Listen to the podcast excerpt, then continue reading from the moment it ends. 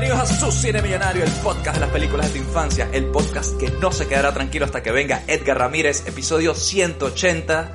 Yo soy David Ortiz, como siempre me acompaña el señor Roberto Domínguez. Hola, buenas noches. Desde aquí os huelo.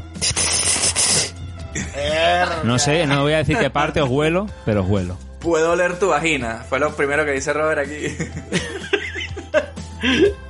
No he dicho eso, os digo huelo a vosotros. Huelo vuestras bolas, si queréis, en todo caso. Yo, no, yo. Coño, vale, pero no arreglen. Y entonces, Me va a morder, me va a morder la muñeca. Pero- Como siempre nos acompaña el señor Luis Acuña desde Bogotá. no, yo estoy aquí más tranquilo, escuchando un poquito de musiquita clásica, un vinito, tú sabes. Poniéndome en el mood para esta película. ¿eh? Perfecto, perfecto. Bien alimentados los quiero ver. Para la película de esta semana en su cine millonario, volvemos a hablar de serial killers, así bien en profundidad. Y hablamos de El silencio de los corderos, que El silencio de los inocentes, supérenlo, no es el mejor título, ya pasó, no pasa nada por decir los corderos. O Silence of the Lambs también, si quieren ir más anglo. Y nos trajimos a Hugo Stuben. Hugo Stuben estuvo con nosotros en el episodio de Seven. Entonces ya es como nuestro residente experto en serial killers aquí y, y la verdad que la charla estuvo bien potente, una de las mejores pelis que hemos hecho en este podcast. Candidata yo creo de lleno ya a los mangotes de oro 2023 como mejor película, ¿no? Seguramente. correcto. Seguramente. Así que se viene tremendo episodio ahora. Pero antes que nada, les pido por favor que nos sigan en las redes sociales. Somos arroba cine millonario en Instagram. Si nos siguen por ahí tenemos imágenes de las películas durante la semana, hay encuestas. Bueno, nos vamos metiendo un poco en el mood de la película de la semana. Igual en Facebook somos arroba cine millonario también. Y si te metes en Twitter y nos sigues por ahí, somos arroba cine millonario, así a secas para que nos des un rico, rico retweet a todo lo que subamos ahí. Y ya que estábamos, etiquetemos al amigo Edgar Ramírez a ver si se anima. Yo creo que esta película a lo mejor, no sé si hubiese sido la mejor para traerlo a él, pero bueno, básicamente que es la que él quiera. Aquí hay barra libre de Edgar Ramírez, incluso si es una película que ya hemos hecho, no pasa nada, vienes por acá. La volvemos a puede hacer, exactamente. La volvemos a hacer, no pasa nada. Borramos el archivo de la que ya subimos si quieres, no pasa nada. Pero por favor, ven Edgar Ramírez. También somos Cine Millonario en Apple Podcast. Síguenos por ahí, danos 5 estrellas, una review positiva. Nos hace subir muchísimo en, la- en el ranking, en la escala de Apple. Y por último, dile a tus amigos. Si te gusta este podcast, te gustan las películas de este estilo, y tu amigo no cono- o amiga no conoce de, podcast, bueno, hazlo uno más de este culto que llamamos nosotros el, retrocine aquí y, y escucha nuestro podcast, de verdad que te lo vamos a agradecer muchísimo. Pero yo pienso, ok, nos siguen en, en todas las redes sociales, Edgar Ramírez se entera de que existe esto, dice, mira, ¿sabes qué? Voy a ir para allá, se presenta aquí y no tenemos nada que ofrecerle, ni una fava beans, ni un Chianti, no hay nada. Un higadito tenemos para Un higadito, ofrecerle. Un hígado, un hígado encebollado, aunque sea. No tenemos para darle. No tenemos para darle. O sea, ¿cómo le- Qué vergüenza. O sea, Imagínate que, que llegue Edgar Ramírez con su Chianti, así que, pa coño, vengo a cenar con ustedes. Traje un vinito. traje, traje un vinito, un buen Chianti traje. Y no tenemos donde, donde. No se puede. No, es inaceptable. No se puede, no. Inaceptable, inaceptable. Eh, pero, si ustedes se suscriben al Patreon, la cosa cambia. Porque ahí sí pudiéramos, coño. José David hace unas faves muy buenas, ¿eh? O sea, ustedes no. Sí. Aquí no hablamos mucho de, de ese tema, pero el pana JD eh, es un gran cocinero. ¿eh? Un gran cocinero. Mi mentor de cocina, ¿eh? Mi mentor de cocina. Claro que sí.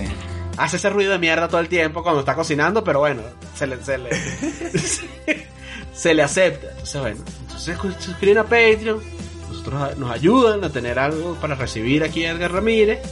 Ustedes reciben, eh, aunque lo tenemos un poquito ol- olvidado, discúlpenos amigos del Patreon, pero ya, ya nos pondremos al día. Eh, y ya está, patreon.com barra cine millonario. Mm, Así que, Robert, si quieres continúa. ¿Con qué fotopiés podemos hacer hoy? He hecho una fotopié Ah, un poco ahí como que hubiera pasado claro. si mi pie lo pilla ahí de por banda Hannibal Lecter. ¿Qué hubiera hecho con, con mi Yo pie? creo que, no? mira, yo creo que esta, esta, se- esta- yo creo que esta sería un, ideal para que haya un crossover entre las fotopies, tu- una fotopie de JD, ¿verdad? En que tú te la estés comiendo y que, Ay, Dios. O, o se podría hacer una fotopié que sea que le despellejaste un pie y te lo pones sobre tu propio pie como si fuesen unas pantuflas. Ah, mira, también. Como hubiera hecho Buffalo Bill, ¿no? Ahí tranquilamente. Como hubiese hecho nuestro amigo Buffalo Bill. Correcto. Pantufla pie. By Buffalo Bill on my pie. un poco así sería la... Esa sí la veo, la veo, es verdad. Es verdad Ahorita es que, ya sí, se está yendo como- el verano, además. Es- que esta película, claro, verano, uno, uno piensa siempre en Aníbal Lecter, pero claro, el pana y Buffalo Bill puede hacer unos buenos fotopies también, ese hombre. Ah, bueno, fotopies, claro. Así que nada, y luego ya por último deciros nuestro mail, cinemillonariopodcast.com y que os suscribáis a, bueno, allá donde haya podcast y a YouTube también, que ahí siempre estamos ahí creciendo, viendo trailers, escenas, viendo nuestros bellos rostros, esas cositas ahí. YouTube, YouTube, Y, y YouTube. lleguense al Discord. eh, al Discord. se me Y el Discord, es verdad. Es verdad. Cada vez somos más, ¿eh? Vamos creciendo esa comunidad donde Sí, sí, sí. recomendaciones de películas, chistes. Me podéis ver a mí con, con los famosos actores que tengo alrededor de mi vida, igual, cosas, siempre pasan cosas en ese, en ese Discord. Claro que sí, claro que sí. Síganos en Discord, chateamos ahí con adolescentes. Y nada, lo dejamos con la película esta semana. La verdad que ha estado muy bueno el episodio que hemos hecho sobre El silencio de los corderos.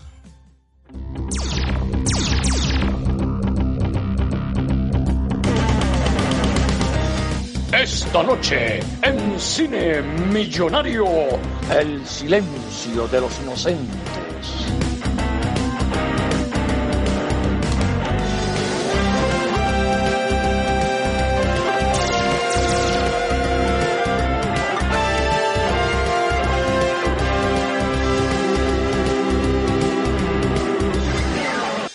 ¿Se asusta fácilmente?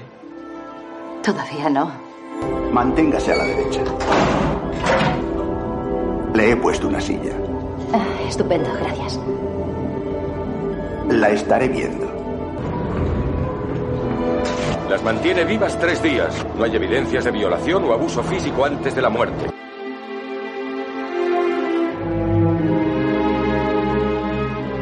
Con el autodominio de un hombre maduro, scout, preciso y nunca impulsivo, no parará jamás.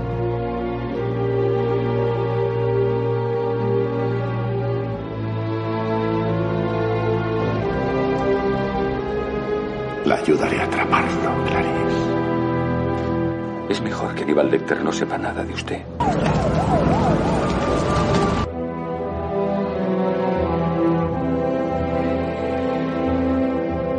Es un monstruo. Un psicópata absoluto. Es muy difícil capturar a uno vivo. Quid pro quo. Yo le digo cosas y usted me dice cosas. Su problema es que necesita disfrutar más la vida. No está mal, Starling. Le presento al doctor Aníbal Lecter.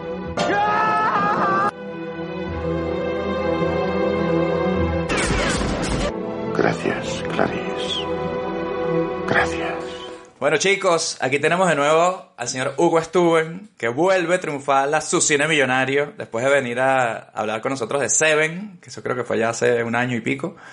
Entonces, le prometimos una película así de buen rollo para la próxima, que Seven era como muy fuerte y tal. Entonces, ¿por qué no? El silencio de los corderos esta semana. Sí, que es un poquito más suave. Gracias, queridos. Un placer que cada vez que, que tenéis que hablar de asesinos y tal, contéis conmigo. Muchas gracias. No sé cómo tomármelo, ¿eh? No sé si en esta por lo menos se ven un poquito menos de cadáveres, a lo mejor, ¿no? Ahí, a lo mejor, un poco menos. Coño, Por, bajar un poco el tono, no sé. No sé qué decirte. No sé O, qué o- decirte. o- o por lo menos el estilo de, de- de muertes es siempre el mismo, no hay tanta variedad como en Seven, por relajar un poco. Sí, eso es verdad, eso es verdad. Pero tiene momentos fuertes, ¿eh? Tiene momentitos Sí, sí, sí, sí. sí. Wow, sí. heavy, sí, sí, sí, sí. Coño, yo te diría que es más fuerte que Seven esta película Sí. a nivel trauma, ¿ah? O sea, no sé cómo lo ven. Eh, no es lo mismo ser un adulto que verla cuando uno la vio por primera vez, así que vamos a hacer una cosa y vámonos con nuestra querida ronda de la nostalgia La ronda de la nostalgia. y nos trasladamos al año 1991 cuando salió esta peli para ver cómo nos traumatizó, cómo nos cayó cuando la vimos más, más jóvenes, ¿no? Empezamos por nuestro invitado esta semana, el señor Hugo Stuben, que nos diga qué recuerdos tienes tú, Hugo, de la primera vez que viste esta peli. Bueno, yo recuerdo que me impactó mucho, o sea, me impactó y me dejó marcado eh, eh, la- ya la actuación de, de- de Anthony Hopkins, sino la mirada, esos planos tan cortos mirando a cámara, Esos planos, esa- esas secuencias que tienen eh, ellos dos, luego te das cuenta con el tiempo, ¿no? Y empiezas a analizar la peli y dices, jolín, es que no salía tanto tiempo este actor y, y Aníbal Lecter no sale tanto tiempo en la peli, pero está tan bien y te cala tan hondo que te da la sensación de que está toda la peli presente todo el rato, ¿no? Y, a mí me caló mucho, me caló mucho y como nos pasó con Seven, ¿no? Seven es una de mis favoritas y El silencio de los corderos es, es como otra de esas cinco que tienes favoritas porque incluso a día de hoy envejece muy bien, me la vi hace poquito también para refrescar cosas y ver otra vez y la verdad es que es una, es una maravilla de película y yo tengo el recuerdo ese de, de, de las miradas, de la mirada fija de Aníbal, ¿sabes? De esa mirada que tiene con el, solo el foco en los ojos y tal, todo tan pegadito de, de plano y decir, ostras, cómo aguanta, ¿no? Sí, sí, sí. Además que tienes, gracias a Dios, tenías esa, esa, esas verjas delante, ¿no?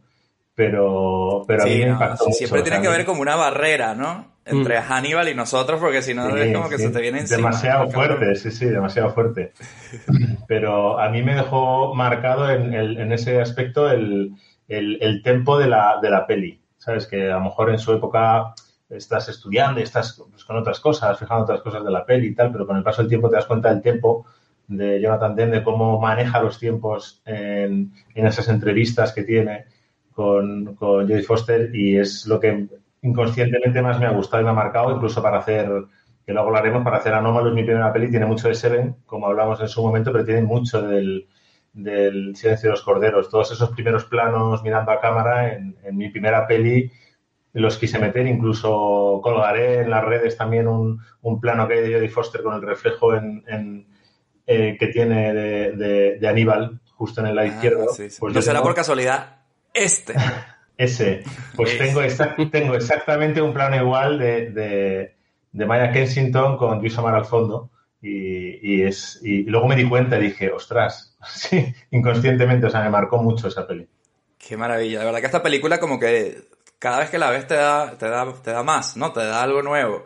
Y yo hasta ayer que la vi no me había fijado exactamente en, en- el uso que se da a, a esos primeros planos. Cuando ella habla con Crawford también pasa lo mismo, ¿no? Primer Sí. plano de él, primer plano de ella. De hecho, están los ojos a la misma altura, ¿sabes? Están como con, con superpuestas casi la, un plano sobre otro. Y eso obviamente tiene un efecto psicológico, o sea que la película está, tiene miles de niveles, ¿no? De hecho, yo calqué una cosa que entendí que se había hecho en esta peli de Silencio de los Corderos, que es eh, cuando, cuando Aníbal Lecter y, Clarice hablan, empiezan con planos como más abiertos y a medida que va avanzando la conversación entre ellos y la intimidad, se va cerrando más el tiro de plano hasta que llega un punto en que ya está mirando a cámara uno con el otro, ¿no? Traspasando la cuarta pared. Y eso en Anomalous, en mi primera peli lo hicimos. Empezamos con planos muy abiertos y si tú analizas la peli, de repente poco a poco, y los planos finales son eh, Luis Omar y Cristi Escobar, los protas mirando directamente uno a otro a cámara. Y eso está sacado de, de haber mamado el silencio de los corderos, porque es que te la ves tantas veces y te impacta tanto que al final lo sacas de ahí. ¿no? Además, esos planos, eh, o sea, hay, hay huevos, ¿no? O sea, hay que tener Sí. confianza, ¿no? Como director, Sí. para decir, yo esto lo resuelvo con un plano de cara porque me confío en el guion, confío en el actor y no me vengo aquí a recrear en, en la fotografía demasiado ni nada, simplemente personajes. Y luego hay una cosa, hay una cosa que fíjate que, como tú dices, vas viendo con el tiempo, a medida que vas viendo la peli, detalles. Eh, hay un momento, no sé si fue en la segunda vez que va a ver a Aníbal, que él ya le empieza a sacar cosas, el, el quid pro quo, dice, bueno, yo te digo, tú me dices. Entonces, si os dais cuenta, que Aníbal está sentado en la celda y tal, entonces cuando está hablando del caso de Buffalo Bill, la está mirando, pero de repente cuando cambia la mirada, le está preguntando sobre su vida personal, pero no quiere mirarla. Y le está preguntando que le cuente y cuando ha terminado y hablan de lo de la de Buffalo Bill vuelve otra vez a mirarla. Y, y me di cuenta el otro día dije yo nunca me había dado cuenta de estos detalles. O sea cosas así de, del, del actor si la volvéis a ver fijaros porque cuando quiere preguntarle no la mira a los ojos mira a otro lado. Son detalles de estos que, que, que hacen que la secuencia funcione porque obviamente la química que tienen ellos dos es brutal o sea brutal que ya sabéis que, que a lo mejor no iban, no iban a ser los protas Como si fuera un partido de tenis, ¿no? Ahí con la intensidad. Sí, sí, o sea, pero un partido de tenis en el que la pelota siempre está rozando la, la red. Como un duelo permanente de según tú me das, yo te doy y, la cámara se acerca más. te da la sensación de que se va a quedar la bola en la red todo el rato, ¿sabes? Y, y eso es buenísimo. Sí, pues están como es conociéndose, midiéndose al mismo tiempo, intentando sacar uno de otro cosas, pero sin saber quién es cada uno, de alguna manera. Y había leído por ahí que, que lo de Jonathan Demme mirando a cámara era porque, bueno, lo que querían que el espectador se sintiese Clarice, ¿no? También, al parecer, en cuanto a los primeros planos de la mirada a cámara. Y que ella ligeramente, parece que no mira 100% a la cámara, no sé, había que ver ya ángulos. Sí, mira un- a un ladito, la idea sí. es que el espectador se sienta Clarice, ¿no? En esos casos. Cuando también está siendo juzgada, sí. ¿no? Cuando entra, la chica, cuando entra con los policías, en un momento dado, dice, bueno, iros todos fuera de aquí, y todo el mundo mirándola a ella, ¿no? Aquí la estudiante que viene a saber de algo, ¿no? Aquí con adultos. Claro, la, la verdad es que nos hemos puesto a hablar de esta secuencia porque son las que más nos han marcado, porque es verdad, pero Ajá. todos los planos que estamos viendo ahora mismo, incluso el inicio y todo, es una barbaridad, porque ya te está planteando que esta mujer tan menudita, tan pequeña, está en un mundo de hombres, ya en el ascensor, míralo. Sí, sí, sí. Es que todo el rato ella chiquitica o sea, y, y sí, sí. Todo el rato, además van de rojo, es como muy guay, ¿sabes? Y todos unos tíos altísimos, ella siempre más, más bajita. Y luego llega a la cárcel, ¿no? Y con el director, el director ya le tira los trastos de primeras. Entonces la peli es muy sexual. O sea, es como que sexualiza a la mujer y no está capacitada para este trabajo. Y la tía mola mucho la peli porque la tía es como, no, no, aquí estoy yo y, y olvídate de, de- de ligar conmigo que yo venía a otra cosa, ¿no? Y mola mucho el cambio de Jodie Foster de cómo poquito a poco se va haciendo más fuerte, más dura. Y, está, y al- no sé si la habéis pensado alguna vez, pero eh, analizando la peli las últimas veces que las he visto y justo el otro día que la vi por última vez, me di cuenta que la peli en el fondo es como un slasher, si analizáis la peli. Porque incluso tiene esa, esa enfrentamiento final de la tía con el malo, esa llamada del malo malísimo de que pasa en Scream también, de, de- de- ¿sabes? Tiene como unos puntos de slasher a nivel, ¿sabes? Nivel oro y con un lacito, pero tiene algunos puntitos de slasher en, en algún momento. No sé, es un pensamiento que... Sí, bueno, ahora que dices eso, eh, bueno, ya estamos yendo hacia el final, la, la nostalgia ahora Sí. seguiremos con, con todos los demás, pero, pero sí que es verdad que cuando ella va a entrar a la casa, cuando ella, apenas ella ve la fucking polilla, que ya sabe que este tipo es, te podías haber salido para la calle y pedir refuerzos, Sí. pero al final hay un enfrentamiento de uno contra uno porque ella, ella le- también como que le, le- se siente excitada, ¿no? Por ese, por ese, y lo atrapé, ¿sabes? Yo no me voy a ir a llamar refuerzos, yo voy a llevar esto hasta su última consecuencia, ¿no? Entonces tiene un momento Sí. que a lo mejor es imprudente, pero te dice que el personaje no es una niña asustadiza para nada ya en ese punto, ¿no? Eso parece ser que el FBI es lo único que dijo que no estaban de acuerdo de toda la peli. Que todo muy bien, menos ese momento que nunca, nunca enviarían a una estudiante sola a entrevistar a nadie.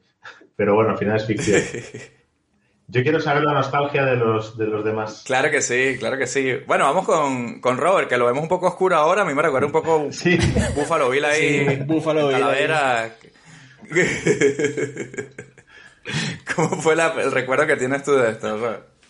Pues mira, yo, claro, yo cuando la vi esta debía verla a lo mejor, o sea, yo creo que la primera peli consciente, de decir, el género asesino en serie, de tal cual, yo creo que era Seven. Esta la vi ver antes, seguro, pues más tipo videoclub, y la vi ver a lo mejor más con, con 13 o así, yo creo por el 93 o así. Pero claro, es, en el género quizás en mi, en mi mundo no estaba tan establecido y era una peli que me dio mal rollo y al mismo tiempo era una película que tiene como muchos... juega entre muchas aguas porque está viendo investigación, el, el villano es una especie de medio sidekick de alguna manera de la heroína, en el tema de Anthony Hopkins y como juega, se mete en varios charcos a la vez y abre diferentes líneas que no son tan claras de el asesino y hay que descubrirle. Eso sí que estaba, pero luego estaba en paralelo la, la relación, ¿no? Que tiene ella con, con Anthony Hopkins y cómo un tipo que es verdad que, que es, que hipnotiza y que, yo qué sé, lo he leído por ahí que tiene 25 minutos o 23 con algo así en pantalla de una peli que dura dos horas, ¿no? Pues nos puede marcar tanto, bueno, y para la historia del cine, ¿no? Que ya ahí hablaremos luego de todo el desarrollo de este hombre, de, de Hannibal Lecter. Y es como que me gustó, pero al mismo tiempo me enturbió, me dio mal rollo y era una especie de... Y con 13 años que lo ves, dices, coño, hay algo raro aquí que me... Que, que me un poco claro, clarís, que me excita, pero no sé qué pasa, que también me enturbia, ¿no? y, y luego ya obviamente con el paso del tiempo ya la ves más veces, ya empiezas a, a ser más entusiasta del cine y ya dices, coño, esta mierda está muy bien. Ya leen su- después leí la novela y todo esto y, y ahora que la he vuelto a ver, pues verdad que está súper bien. Es una peli que de año 91, coño, pues muy, muy, muy, muy bien, muy bien, muy bien. Pasa muy bien el tiempo por ella y, y fluye muy bien. Va muy bien como un tiro, ¿no? Cómo va metiendo, cómo va cambiando, cómo mezcla el desarrollo de personajes con el desarrollo de trama Sí. y lo bien mezclado que está todo y cómo fluye, ¿no? Y súper bien. Sí, sí, sí. O sea, no le sobra un minuto ni le falta un minuto. La verdad que la peli está a más dos horas, como antes, ¿no? Pelis de dos horas. Una peli para que durara dos horas tiene que ser algo así. Ya que me ven en una peli de superhéroes de más de dos horas, ahí es cuando la gente se volvió autoindulgente con los minutos, ¿no? Eh, bueno, Luis, cuéntanos tú, ¿cómo fue la primera vez que viste esta película? ¿Qué recuerdos tienes ahí? El sil- ah, por cierto, por cierto, El silencio de los inocentes en Latinoamérica. En Latinoamérica se les destacar. los inocentes, exacto. Eh, yo esta peli la vi. Los inocentes corderitos. El, yo, la, yo la vi en. Mi papá la alquiló. eh, no, creo que, no creo que en el 91, habrá sido 92, 93 por ahí. Y yo me estaba quedando dormido y me, me quedé dormido en pedazos grandes de la película, ¿no? O sea, me entonces mi primer recuerdo de esta peli es como fragmentado porque en algún punto me quedé dormido y me desperté cuando este bicho estaba eh, matando a los policías en, en, en la jaula. Y era como, mierda, ¿qué está pasando? Y luego me volví a quedar dormido y me paré cuando el tipo se para en la, en la, en la camilla, en la, en la ambulancia. Y se estaba usando su cara. Y, y era como que no entendía nada. Y, estaba y, me dio como full mal rollo y, un poquito de miedo. Pues yo tendría que 11 años, 12 años cuando la vi. Y me dio un poquito de Me miedo. dio miedo ayer, o sea. Y estaba- y lo- pero luego no pude volver a ver la película porque se, se, metió en este vortex que pasaba antes cuando no conseguías más las películas. Porque ya cuando estaba un pelín más grande la quería volver a ver. Y la volví a ver ya cuando estaba en la universidad, que un amigo se la compró en, en DVD y dijo, bueno, vamos a verla. Y fue cuando la pude ver completa, o sea, sin quedarme dormido en ningún momento. Y, porque entonces lo que, mis recuerdos eran como que este tipo se quitó la, le comió la cara a una persona y, y así como solamente las partes como más, eh, más violentas. Luego las partes en, ya más contemplativas y demás de vamos a hablar y, eh, todo esa- como que no, no lo tenía tan presente como, como tenía lo otro. Y ya, ahora, ya desde ese entonces sí la he visto varias veces. De hecho la vi, eh, el año pasado la, la vi y aproveché y vi, las sec- y vi las secuelas. Vi Hannibal, o sea, vi las Ujú. tres. Vi eh, Hannibal y Red Dragon, las vi. Eh, las tengo súper frescas todas. Ajá. Buenísimo. Sí, lo curioso, esta- que- lo curioso de estas cosas, perdona, era es descubrir cuando ya eres más mayor que, que- que las películas pasan por muchas manos de actores. Entonces han sido estos porque llegaron a estos, pero podía haber sido Michel Pfeiffer, que es lo que quería el director en un principio, creo recordar, y que denegó la peli porque le parecía excesivamente oscura, o el propio Sean Connery, que también se lo ofrecieron para hacer de Aníbal y dijo que era demasiado oscura. Entonces, mola mucho, mola mucho porque cuando me pasa a mí como director, ¿no? Que, que llegas con un proyecto a un actor y no pueden ver la peli como la tienes tú en la cabeza, aunque se lo transmitas de todas las maneras posibles y veas referencias, se tienen que fiar, es un acto de fe. Me encanta el guion, sí, es muy oscuro, no es muy oscuro, no lo sé, ¿sabes? Entonces, eh, ver en, en cara de, de otra persona ya es muy complicado, ¿no? Imaginarte a Michelle Pfeiffer o a...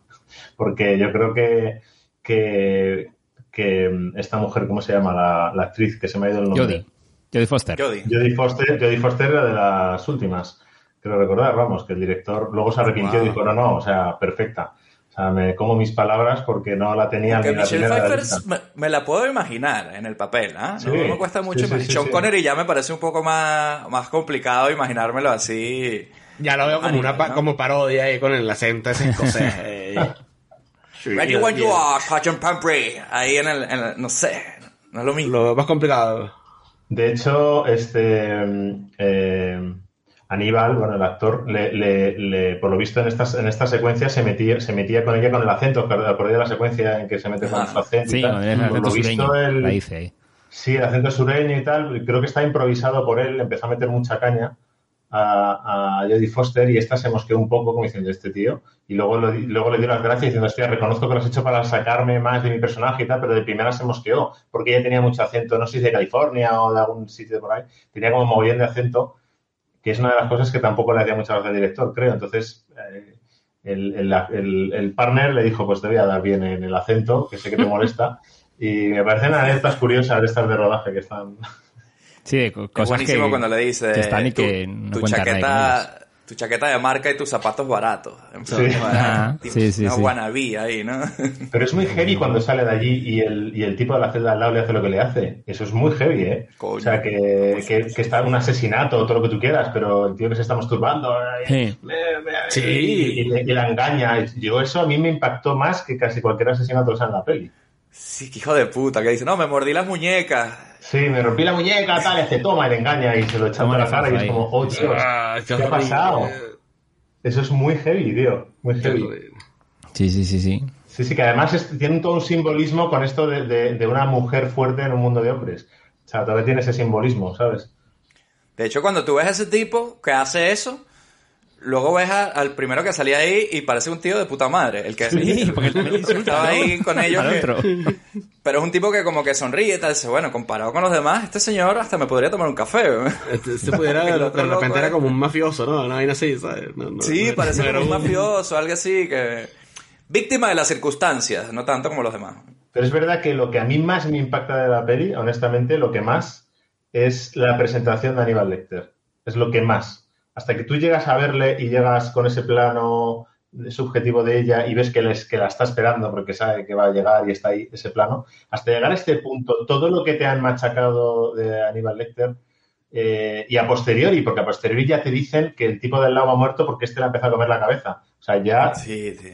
eso ya te lo han plantado antes en el guion y es, y es muy guay. De hecho, eh, analizando la peli eh, ya hace muchos años, eh, con un profesor mío que tenía, eh, a mí me abrió los ojos eh, todo el, diseño de sonido que tiene la peli, que es realmente impresionante, porque si la volvéis a analizar, todos los ruidos que hay cuando ella llega a la cárcel, eh, hay un zumbido de abejas, hay faxes, hay ruidos de cadenas, hay puertas sonando, hay un avión, hay mogollón de sonidos que no ves nada en pantalla, cero, ni el avión, ni un fax, ni unas cadenas, no ves nada, pero es todo un- una amalgama de sonidos diseñados para crearte mal rollo, para llegar a ese punto del sótano en el que todo se vuelve rojo. O sea, ese esa preparación que ya no solo de guion, de vas a ver a un asesino, están aquí de máxima seguridad, todo lo que tú quieras, pero todo el todo está implantado para eso, ¿sabes? Las paredes. Cosa más sensorial, ¿no? Que de hecho lo hablábamos, creo que lo hablamos en Seven, ¿no? De el, el Sí, avión que pasa, pero no lo ves, solo no, no lo ves. Pues aquí también pasa muchísimo. O sea,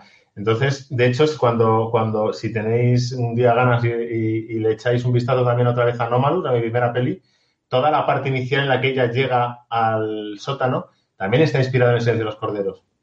O sea, ella entra en una comisaría de policía, baja unas escaleras, llega a una puerta con una ventana rota y se queda parada ahí. Todo, o sea, todo tiene un aire al Silencio de los Corderos también, porque eran dos pelis que me marcaron mucho, Seven y Silencio.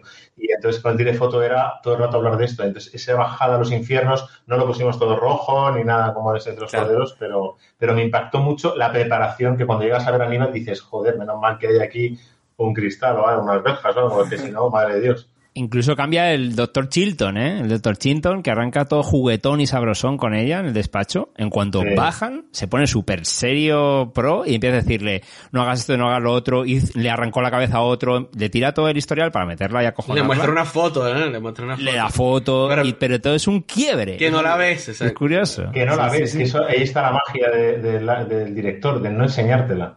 Porque dices, joder, quiero ver esa foto. Y el pibe, No te la eso, es curioso cómo cambian al personaje. Te dice, no, le lograron salvar un ojo y tú dices, mierda, ¿cómo Ajá, es verdad. persona? Por Dios. Sí, sí, sí. Y la mandíbula, no sé qué, también. De La mandíbula, se la arreglaron. mandaron- Sí. Pero a mí me gusta de esa escena, me gusta es que ella en todo momento pareciera que el que tiene el poder es Chilton, pero cuando llegan al Ajá. punto final, ella se voltea y le dice, bueno, está atrás. Y el tipo se desencaja todo y le, y le dice como que, bueno, me parece, me lo hubiese podido decir arriba, porque yo estaba... pero no le importa, ¿sabes? No, y, no, y ella le dice, no, pero me hubiese perdido de, de su grata De- compañía. de Como su- que la- lo adula ahí y el tipo cae. Es como Claro, porque ahí, Sí, ahí sí, como- claro, como- sí. claro, a nivel de guion ves que el, que el personaje ya está muy bien construido, porque sabes que está rechazando todo lo que le rodea masculino, pero cuando lo tiene que usar, lo usa. Y te das cuenta que lo está usando y el hombre es tan tonto que eh, le parece bien. Que cae. Que cae tonto es. Sí, sí, sí. Sí. Y está muy bien. Eh, bueno, si quieren les, les cuento mi, mi nostalgia con esta hermosa película, que sí que creo que claro que está en mi top 5 de películas del- de la historia del cine, para mí. Eh, pero cuando la vi de pequeño, obviamente, es que yo la vi muy pequeño. Esta película es del 91, cuando yo tendría 9 años, algo así. Y yo creo que la, la alquilé con mi primo Daniel recién salida del videoclub, que yo no entiendo cómo nuestros padres nos permiten estas cosas, por Dios. O sea, un mínimo de supervisión de padres, pues no había, tío. Eh, y recuerdo antes de verla, porque esta película cuando salió fue un, un evento, fue una Sí. sensación esta película. Sí, sí, sí. No solo por los premios, sino por el, el tema, ¿no? Que nunca se había visto así. Y recuerdo a mis prim- una prima mayor mía yendo al colegio, que ella la había visto, ella tendría, no sé, 16 años o así. Y se lo estaba contando a todos los demás que íbamos en el coche yendo al colegio. Y, y estaba describiendo la escena de cuando le sacan a la tipa el capullo ese de, de la boca, ¿sabes? Y yo solo escuchando, sin haber visto nada de eso, decía, ¿qué me están contando? ¿Qué, qué, qué es esto?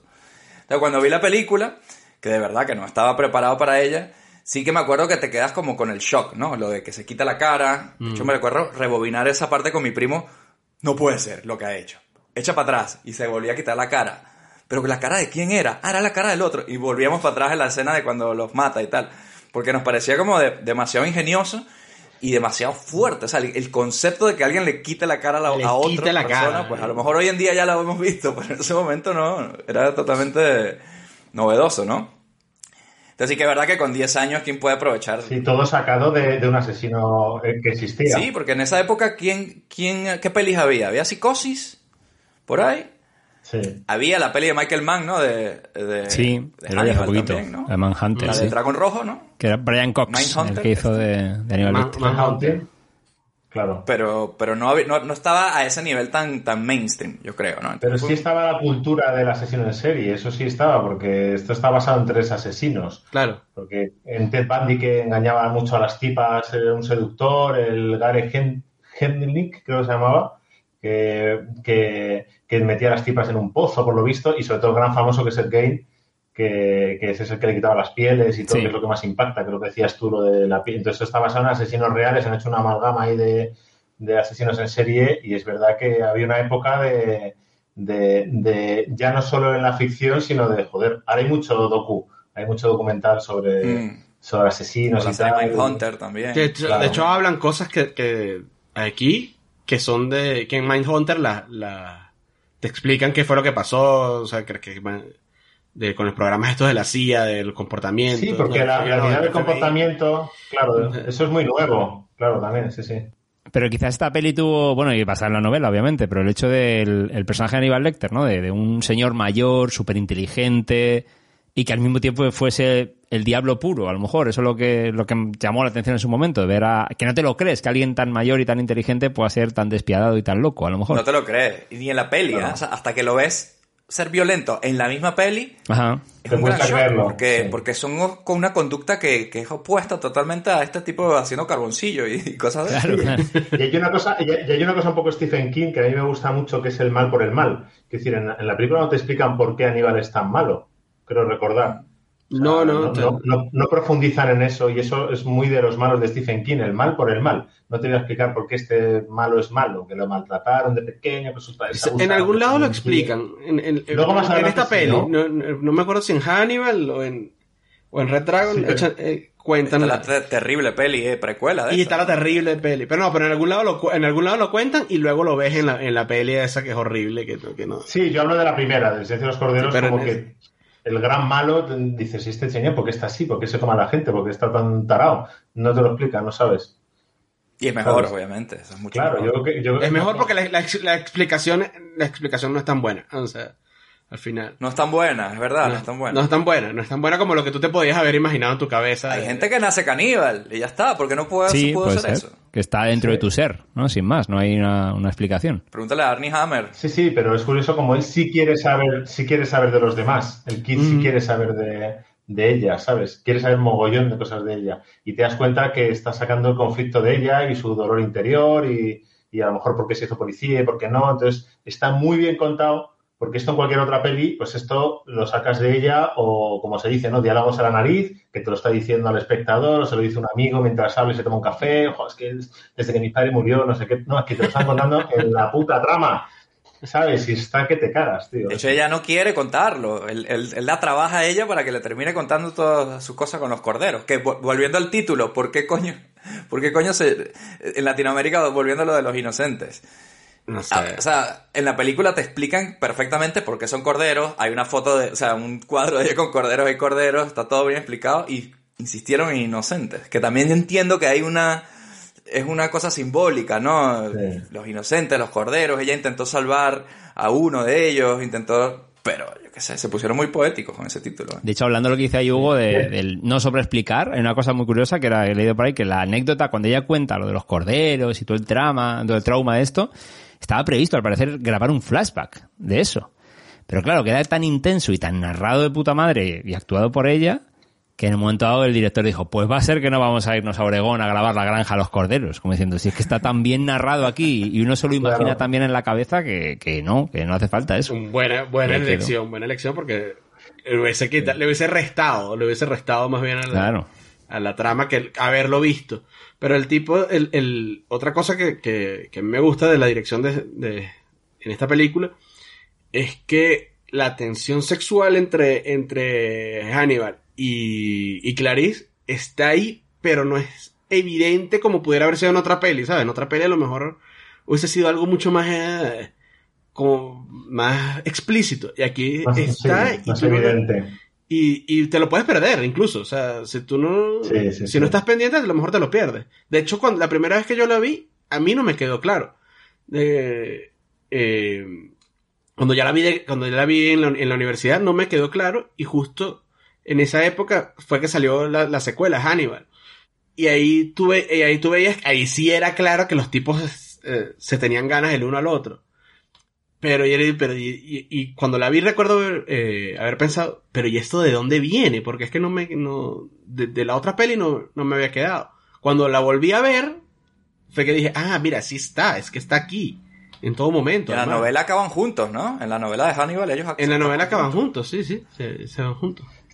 De hecho, en la peli hay una cosa que, que te marcan también, que lo hace muy bien eh, Aníbal sacando la información, es si tú has tenido relaciones con tu jefe, que es un tipo mayor. Entonces también hay un triángulo en el que Aníbal puede incluso tener celos de que... Está celoso un poquito. Sí, Está ¿sabes? celoso, como decir, bueno, ¿qué? ¿Habéis intimado y tal? Entonces, mola mucho porque el personaje es muy guay, el jefe de, de Clarice mola mogollón, o sea, es, es muy serio y muy tal, pero ves que le gusta.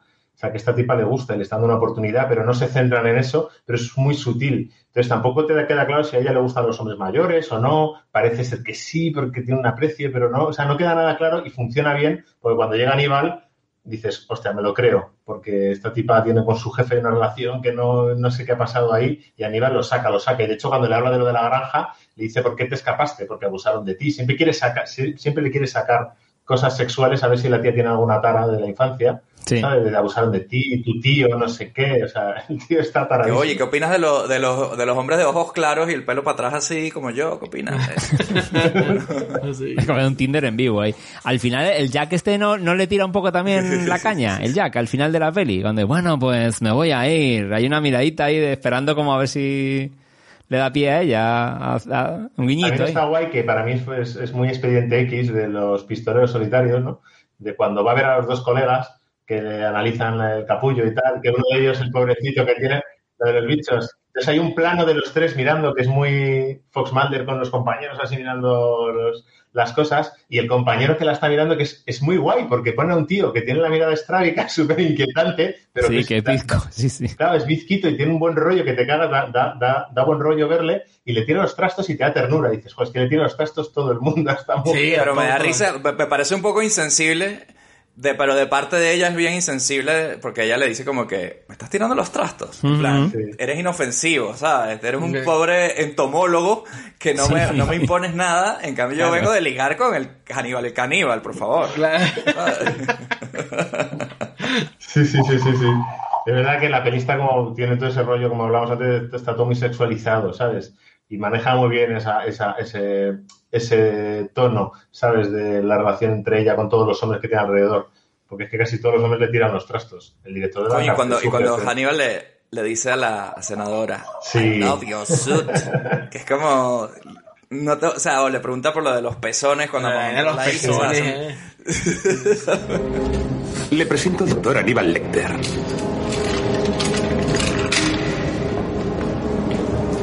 Doctor Lecter, he traído una declaración garantizando sus nuevos derechos.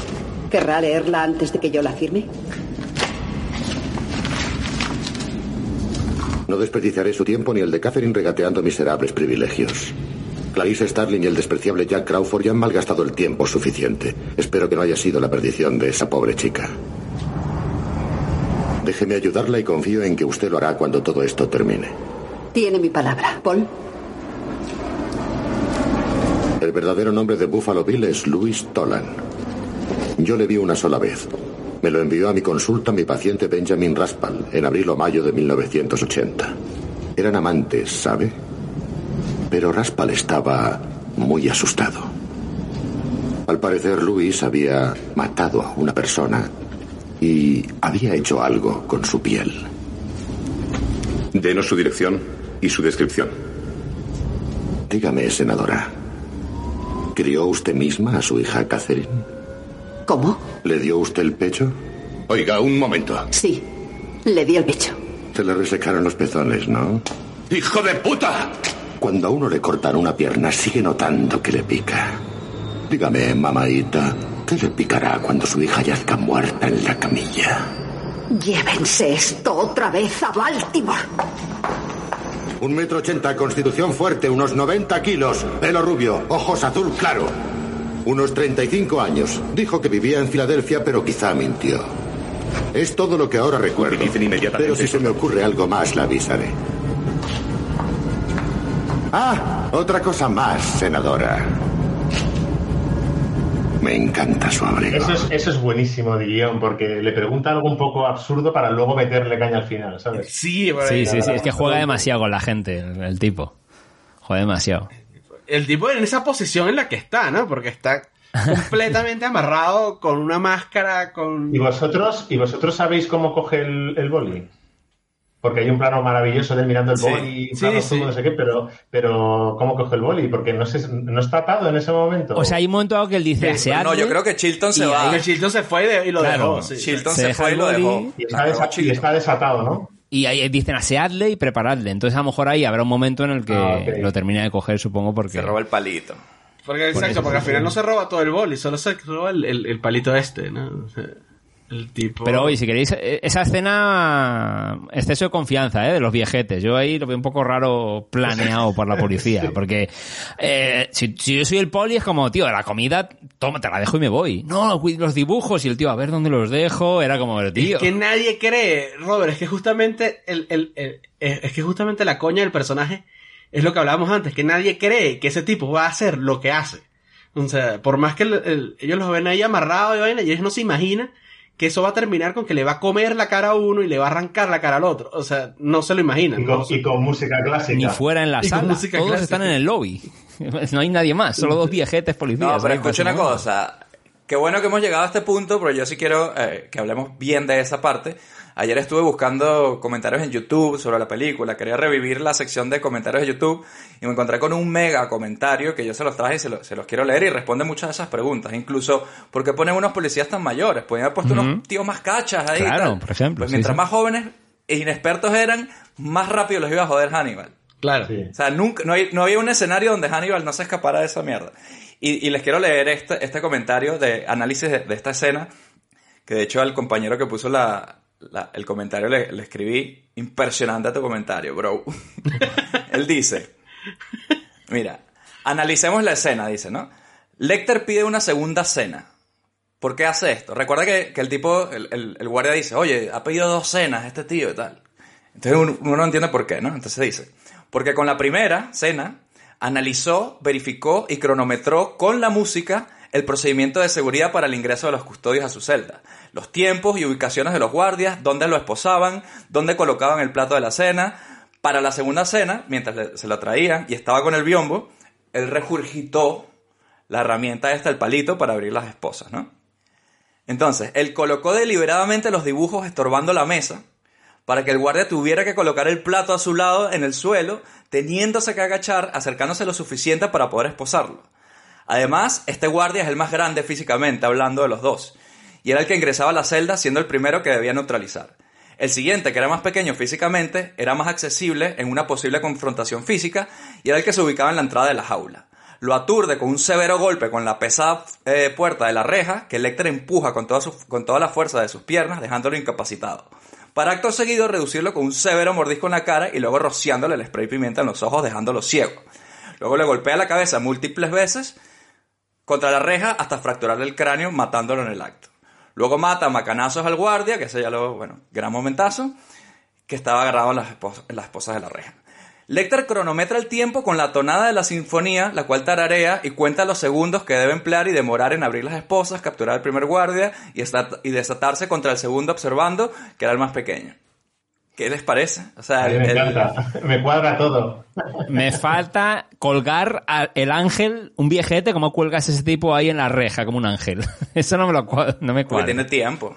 Al segundo no lo, al segundo no lo mata cuando lo golpea, porque ese, ese se alcanza a arrastrarse e irse hasta el. Ajá, es verdad. Ese, ese, ese, ese se arrastra y se va. Que es el que dice tenemos tiempo. lo Algo así, ¿no? Dice Sí. así. Sí. Ah, que, pues el que le quita la cara, ¿no? Que agarra el la que le quita- el que le quita la cara, "Ready A Pembry. Sargento El- Pembry. Lo que, lo que mola, lo que mola es como entran y todo el show que tiene montado, las luces apagadas, humo, un- Wow. una luz de contra, el, eh, Sí, si el teatral. El exorcista. El plan es buenísimo, el plan es buenísimo. Maravilloso, sí, sí, sí. Yo Ahí- ahí considero que tuvo es porque ¿eh? tenía tiempo. Tenía, Hombre, que- tuvo tiempo sí. para hacerlo. Fuerza y tiempo. Porque subir solo un cadáver ahí lo veo complicado también ahí para colgarlo.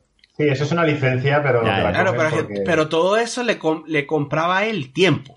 O sea, él nadie- y, y desviaba completamente la atención porque nadie se iba a poner a revisar que este tipo que está tirado ahí no tiene la cara que... no, o sea, Estaba Sí, desviando la atención también- con también eso. es- sí, pero también es una licencia que te tienes que creer como espectador que Ah, bueno, nunca, claro. quiero, nunca quiero a los fallos, pero entiendo que habrá una cámara subida donde haya un señor mirando por ahí.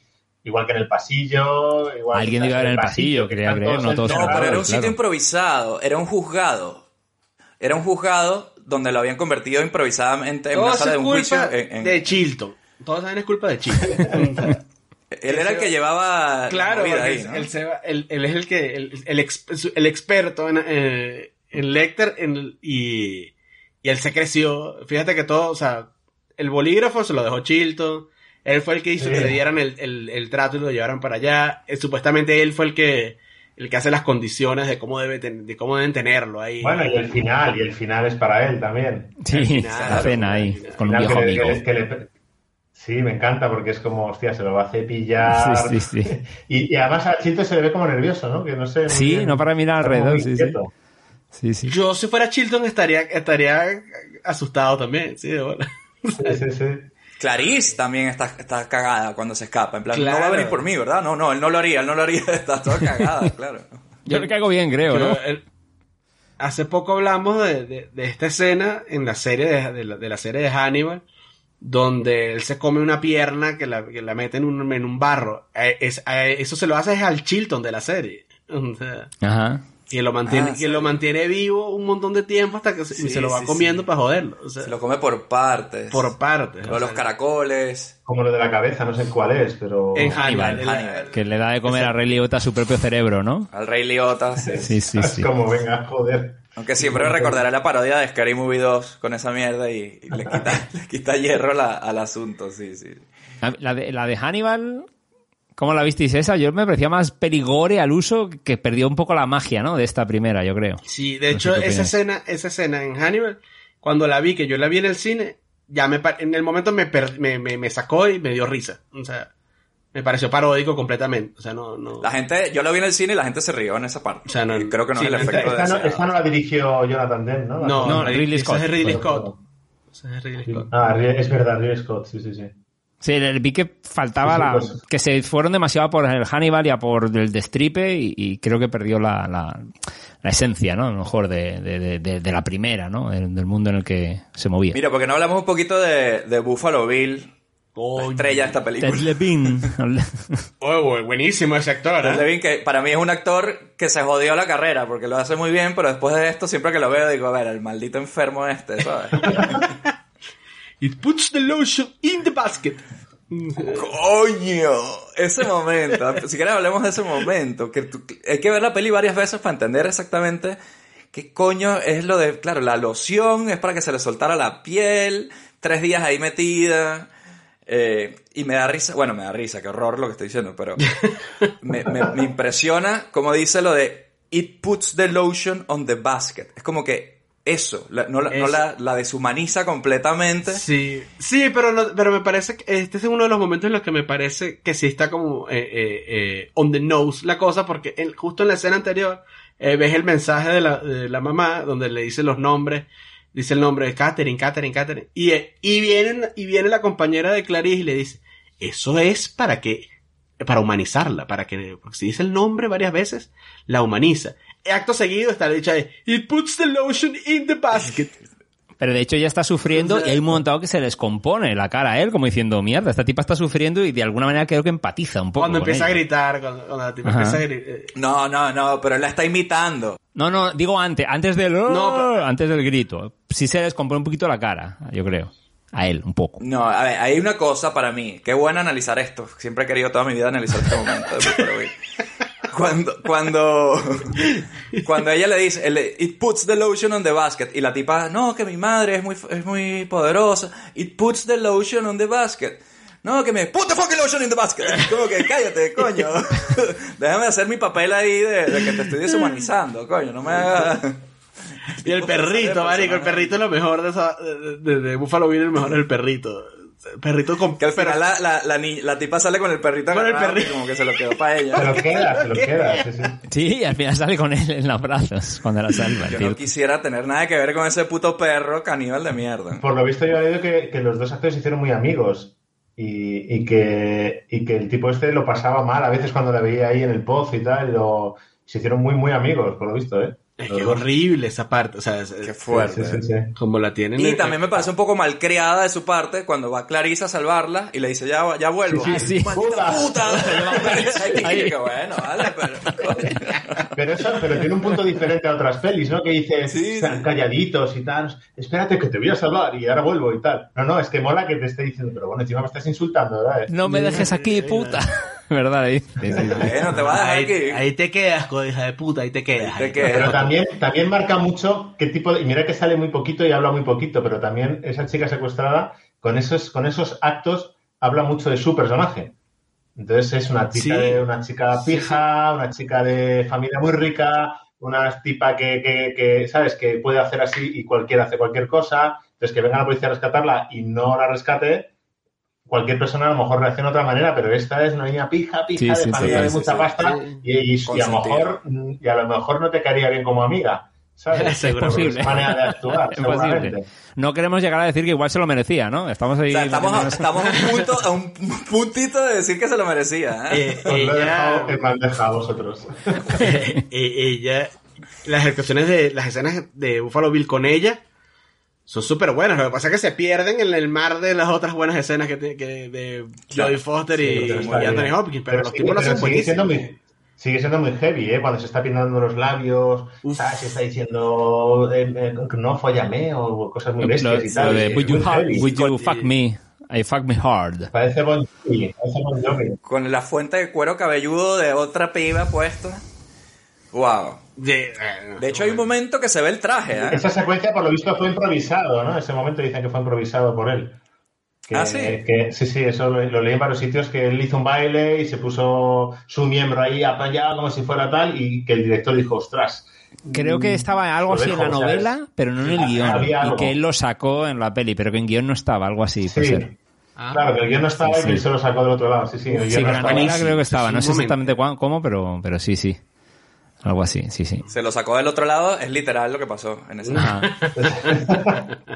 A esto le cayeron palos, ¿eh? A Jonathan Demme por, por este momento, por el tema de... Porque decían Sí. que si era homófobo, transfobo y que...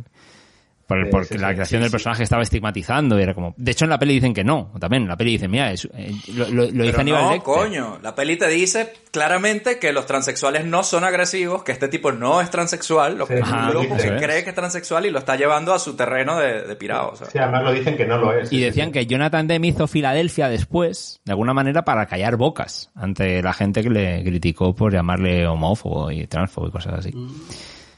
Otro película. Charcos ahí de la época. Gran peli. Sí, sí. Pues a mí lo que más me gusta de esta, de esta secuencia de, de Buffalo Bill, la casa y tal, es cuando por un engaño de montaje te hacen creer Ah, sí, sí. que van a llamar a la puerta, entonces coincide el timbre con el timbre de Buffalo Bill y dices mierda tal. Increíble. Yo me acuerdo que las primeras veces me lo comí mucho Y las últimas veces cuando veo la peli me di cuenta que cuando está el jefe de Clarice, en el, creo que en el helicóptero, En el o en algún sí. sitio, está con una foto y no es Buffalo Bill. Ajá, porque correcto. ya lo tenemos. Y, Sí, sí. es- y ya te lo están enseñando. Y yo pensé, ostras, yo si hubiera tenido que hacer esa secuencia, tendría miedo de desvelar lo que viene después es mentira. Pero, Pero te lo está están muy poniendo. montado. Entonces no te das cuenta porque tiene una cosa en la mano, entonces pum, pasa por, por- así por a no ser que lo pares, pero si lo ves en el cine tienes que estar muy fijándote en vez de su cara en la foto y te das cuenta que no es Buffalo Bill y que lo que va a suceder se están equivocando. Entonces yo creo que si tú eres de los que lo ha, lo pillado, guay por ti, porque haces un rollo Hitchcock de coño, es que no, que eso no es, que eso no es, que eso no es, y si no lo has visto, estás entrando en un juego de montaje que es buenísimo, ¿sabes? De que te llaman y que creen que, y de repente, pum, abre Clarice. Y dices, ostras, Coño, cuando, abre, cuando abre Clarice, dice, es que se te ponen los huevos aquí, ¿sabes? Mm. Sí. Dice, la, Coño, sí. estaba sola, ¿sabes? Y entra y, y ella inmediatamente como que empieza a sospechar, pero... pero no Empieza a analizarlo todo. Claro, ya empieza a ver así como que, un momento, ¿qué coño Sí. es esta polilla? Cuando ve los hilos, los hilos de pistola, costura, la polilla, es como mierda. ¿Sabéis, ¿Sabéis que la polilla, no sé si lo sabéis, en la polilla en el póster sale una especie de calavera? ¿No? Es muy famosa. Que Sí. Eso, sí, eso está basado en una, en una obra de Salvador Dalí. No sé si lo sabéis. Ah, que, es, que es una especie de obra, bueno, no sé pronunciarlo bien, creo que es Involupa, Involuptas Morphs, que lo tengo apuntado porque es una- un- una cosa que no quería pronunciar mal, Invol- Involuptas Morphs, que es, si lo buscáis en internet, es el, el mismo efecto calavera hecho con, con cuerpos desnudos y está inspirado en, en ese, en esa obra de Dalí. Coño, Y la verdad es que eso- esos pequeños detalles mola mucho. Sí, sí, que afi- afina hasta el último detalle. la, la, la polilla, además, o sea, a mí, o sea, pueden- ahora, son cosas que ya las damos como por hechas, ¿no? Pero en, en la construcción del, de este Buffalo Bill, él tiene muchas, eh, como quirks ahí, ¿no? Como que le gustan las polillas, porque es un símbolo de renacimiento. Transformación, Las tengo que sí. traer de no sé dónde. Mira, aquí tenemos la, el cuadro, la foto de Ali. Sí, la transformación, lo dicen en la peli, ¿no? La transformación, el traje que se está haciendo. Hablemos del traje porque hay un momento que se ve. Que se ve Un plano que se ve el traje a medio hacer. Sí, sí, sí, sí, sí. A mí siempre me, dio, me frustró un poco. Mira, a mí me frustró un poco que nunca vimos ese traje hecho y, y puesto, con el traje puesto, coño. Quería ver cómo quedaba, ¿sabes? Hostia, complicado. María, Es como ahí. cuando ves un video de eso de, de, de, de- de Facebook así de que están construyendo una cosa todo en time lapse y te lo cortan Sí. a la mitad, ¿sabes? Sí, sí, sí, sí. Pero bueno, la verdad, a mí una de las cosas que también me gusta mucho de la peli, que yo ya leía libros antes sobre eso de asesinos en serie y cosas así, sobre la unidad del comportamiento. A mí ese tipo de cosas, por eso me gustó tanto My Hunter también. Sí, y ese tipo de series, ¿no? Porque, porque hablan de, de cómo de cómo descubrir una persona solo por, por cosas que, ¿no? Por conductas y por movidas suyas, psicológicas y tal, y hacer un perfil psicológico. Ostras, a mí todas esas cosas me parecen súper interesantes, ¿no? Entonces, como que esta peli lo tiene todo. ¿Sabes? Mm. Tiene el thriller, el suspense, la sesión en serie, eh, la gente de policía novata.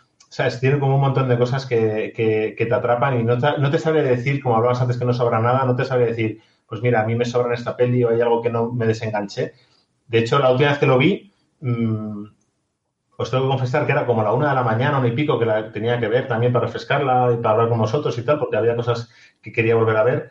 Y me acuerdo que dije, joder, es que es súper tarde, muy tarde, tal, pero bueno, me- llevaba cinco minutos y ya no pude parar, tío. Claro, Es que no pude, Sí, sí, o sea, sí, se me abrieron los ojos así, Sí, sí. y dije, ostras, y, o sea, estaba enganchado como si fueran las nueve de la noche.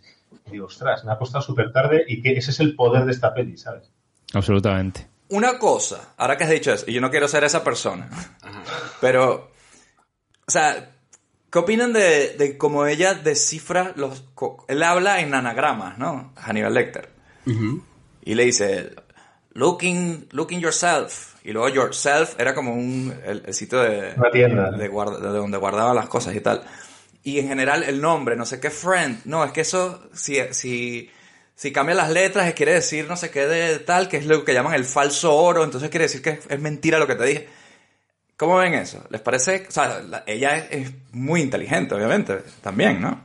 Para Sí, captar claro. todo esto. Ella siempre está escuchando lo que él dice, lo recuerda y lo intenta descifrar todo. Es que el tema con, con, con ella y, y Hannibal es que Hannibal la considera digna. No sé si, no sé si su par, pero por lo menos la, la considera como que está, que tiene un nivel con el que él puede trabajar, porque él no le quería, nunca le quiso hablar a Chilton, por ejemplo. Eh, nunca Mm. quiso hablar con más nadie. Habla- eh, él habla con ella por, por, claro, bueno, no habla con Sí. más nadie, entre comillas, porque está el otro personaje del de, el de Will, Will Graham, que no lo nombran aquí porque que por una cuestión, creo que por una cuestión de derechos, me parece, que no lo, Por derechos, ¿no? que no lo nombra. Pero, pero que, que él tenía, que- con él sí tuvo como una relación ya estando atrapado. Eh, pero él, él- él habla con ella porque él, él siempre de tú a tú, ¿no? O sea, y, y a él le parece interesante ella y le parece que ella tiene la capacidad, de hecho le dice, ya tú tienes todo lo que necesitas para resolver el caso. No lo has resuelto porque no, no, no te ha llegado, pero Sí, tú, tú lo porque, tienes todo ahí. porque al final, al final Aníbal es juguetón para todo. Y yo creo que, que para eso también, pero es, es muy interesante como cuando la primera vez que llega a él le ofende que le traigan una estudiante, ¿sabes? Piensan que me vas a seducir, o sea, lo mismo que el, que el, que el tipo del el jefe de la cárcel le ha manipulado con una frase, ¿sabes? Y, y no se ha enfadado con ella, no me has hecho perder el tiempo y la tía le dice, no, pero si el tiempo lo he pasado con usted y tal. Aníbal lo primero que te dice es que me, me trae una estudiante encima que está buena. Ah, genial. O sea, como diciendo, ya te puedes dar la vuelta, pero a medida que la conoces se da cuenta que esta tía, que seguramente lo primero sea que le atrae. Y que por eso es verdad que sí funcionó que estuviera, porque le atrae. Para quedarse a hablar con ella y luego ya la conoce, ¿no? En dos frases. Cra- Crawford tuvo razón. Al final le Claro. funcionó su estrategia, ¿sabes? Sí, sí, funcionó, funcionó. Y es verdad que la va conociendo poco a poco y yo creo que es lo que dice Luis, ¿no? Que es como ella es digna y ella, ella me va a entender, por eso al final también la deja viva, ¿no? Y no va por ella. Pero yo creo que es un tema también que, como ella lo dice, eh, ella dice al final, mira, yo sé que él no me va a venir a matar porque sé que es extraño que lo diga, pero sería como de mala educación de su parte hacer eso, ¿no? Y yo creo que ella, ella lo, lo hace muy bien, aparte de lo inteligente que es y todo, porque ella es como cortés en el sentido que, a- que a, él, a él les funciona. Es decir, él, él le pregunta, ¿qué te dijo este tipo ahora que has pasado por ahí? Y ella se lo dice abiertamente. O sea, no se corta. Él, Sí, sí, o sea, sí. él- él- ella da- ofrece cortesía y recibe cortesía de él. Entonces, en ese, en ese, en ese ambiente polite, al nivel asesino en serie, ella está haciendo todas las cosas que debe hacer bien. Entonces le sigue, le sigue el juego un poco y, y- y entra en confianza con ella. Porque ella no está intentando manipular, aunque sí que lo manipula con el tema del, mira, te vas a ir de, te vamos a transferir a este sitio donde Sí. hay playa y no sé qué. Sí, ahí le Él- engaña él, bien. él se lo cree, ¿no? Yo creo que él sí, se lo cree, sí lo engaña. Sí, sí, sí, sí, yo creo que sí. Hasta que el Chinton le dice, mira, te la han jugado, no vas a ir a ningún lado. No te da pena cuando Chilton se lo dice, no te da pena. Sí, es curioso me que da te dé pena, sí, sí, digas. ¿cómo coño me está dando pena Aníbal Lecter? O sea, me da pena. Ese señor merece darse un paseíto por la playa de vez en cuando, hombre. Ah, ese Claro. Chilton es basura. ¿eh? Maldito, tío. Escuchando la vaina y, le- o sea, pena. poniéndole micrófonos ahí. Sí. puta. Es que siente Chilton que es de su posesión y le jode que, que él no consiga haberle Ah, roto claro. la coraza y le jode porque dice, Claro, coño, yo estoy bueno, aquí y siento que es mío. sí, sí. Pero él Ajá. escucha la grabación y aún así es incapaz de descifrar qué coño están pasando, ¿sabes? Sí, No, sí, porque él Claro. sí, no, lo que quiere es la gloria. Pero. Él, él quiere gloria y con el, con el mínimo esfuerzo. El verdadero villano de esta película. Así mismo se los digo. Sí. Pero es verdad que la primera vez que sale del despacho tiene una cara que te dan ganas de darle un puñetazo, ¿sabes? O sea, es como decir, madre mía, o sea, uff, qué horror. Pero lo que decía del personaje de Clarice, que me gusta mucho cómo está construido, si os dais cuenta, los primeros minutos, ya digo segundos, son para que tú te des cuenta que esta tipa es físicamente fuerte. O sea, que ella se esfuerza. Porque luego físicamente va a dar, va a dar igual. Lo que quieren en la peli es que veas que la tía es muy inteligente y que sabe descifrar cosas y que llega y que no sé qué y que para abrir una puerta usa un gato y, Mm. ¿sabes? Que es una tipa inteligente, pero te han demostrado en el primer minuto que, que está haciendo pruebas de tíos y que corre, y que sube, y que baja y que justo pasa por delante un pelotón de chavales que la miran. O sea, es como decir, ostras, qué chungo tiene que estar la pobre entrenando ahí. Tiene que ser difícil. ¿Sabes? Tiene una compañera también que habla con ella, que Sí. no sale mucho, pero es verdad que todos la miran, van corriendo, todos, ¿sabes? Como, Sí, hay un momento si- que ella va como con la si amiga. Nunca hubieran eh, Sí. va con una amiga y, y pasan unos tipos y todos los, y todos se voltean a verles el culo. O sea, Sí. eh, O sea, eh, la peli es, es dura contra los tipos y, y me parece, a mí me parece bien, ¿eh? Porque, porque es verdad que, que- que en esa época un personaje femenino tan fuerte es raro. Era, creo recordar que es raro ver un personaje así. Siempre son tíos que van a rescatar a no sé qué. De repente una tipa que te lo resuelve y que no sé qué, y que al principio ves que se mancha de barro y que la tipa está ahí manchada y que está haciendo cosas de, de- de hombres y lo puede hacer perfectamente y que luego es la que resuelve todo. Eh, Y, y es verdad que es curioso porque al final cuando dan medallas pasa un poco desapercibida, dan medallas a todos, venga, uno, otro, pim, pam, tampoco es que hagamos ahí un final de Star Wars y fanfarria, Sí. y, "Ah, Clarice, va pasando, venga, pum, pum, pum, venga, tú también. más. Sí, porque era simplemente Sí. eso, graduada. No le estaban Graduada. por haber No estaban la- dando la ningún premio, crimen, ¿no? Final. No, pues le dan su tarta del FBI, eso sí le dan. Sí, la tarta. Claro, claro. La cosa que es menos apetecible del mundo para mí. Uy, se ve horrible. Esa torta se veía horrible. Se veía horrible, la Es como de almendra, ¿no? Con coco, yo qué sé. No sé qué La era. tarta de Santiago en vez de cruz tiene el... No, porque cuando, cuando saca el, el pedazo tiene como una parte rosada. Y me- se ve horrible. El, pero en la, en la academia a mí me gusta que, eh, que sí, que ya sabe que él es fuerte, inteligente y tal. Pero hay un momento que ella está entrenando y viene el, el instructor y, y- y la mata en, en- en la simulación. Sí. Como para que tú te des cuenta que, que sí, que ella es muy, muy fuerte, pero que no se la sabe todas, porque la tipa Que están- es... es por, por juventud, ¿no? Porque está en ello, claro. Sí, pero escucha, eso está totalmente relacionado, vinculado con el final. Cuando tú la ves sola en casa, vas a decir, mierda, la van a disparar por la espalda en una esquina. Sí, Porque sí, sí, sí, no lo ha hecho bien en el entrenamiento. Está ciega. Lo más vulnerable del mundo es... Uf, qué bueno es ese el momento. personaje está a oscuras. El Buffalo Bill está con el Night Vision. La ve completamente. De hecho, él, es tan sádico el Buffalo Bill que él muere por tonto. Porque ha podido matarla más rápido. Solo que él se recrea en que la tiene ahí a su merced y, y está jugando con ella un poco, ¿sabes? Y ella escucha el gatillo. Qué Y increíble. de hecho, esa- esas gafas de visión nocturna no aparecen de la nada, te la plantan Sí, la antes. plantan también. cuando estás siguiendo a la chica. O sea, son de- esos detalles están muy bien porque te lo plantean antes.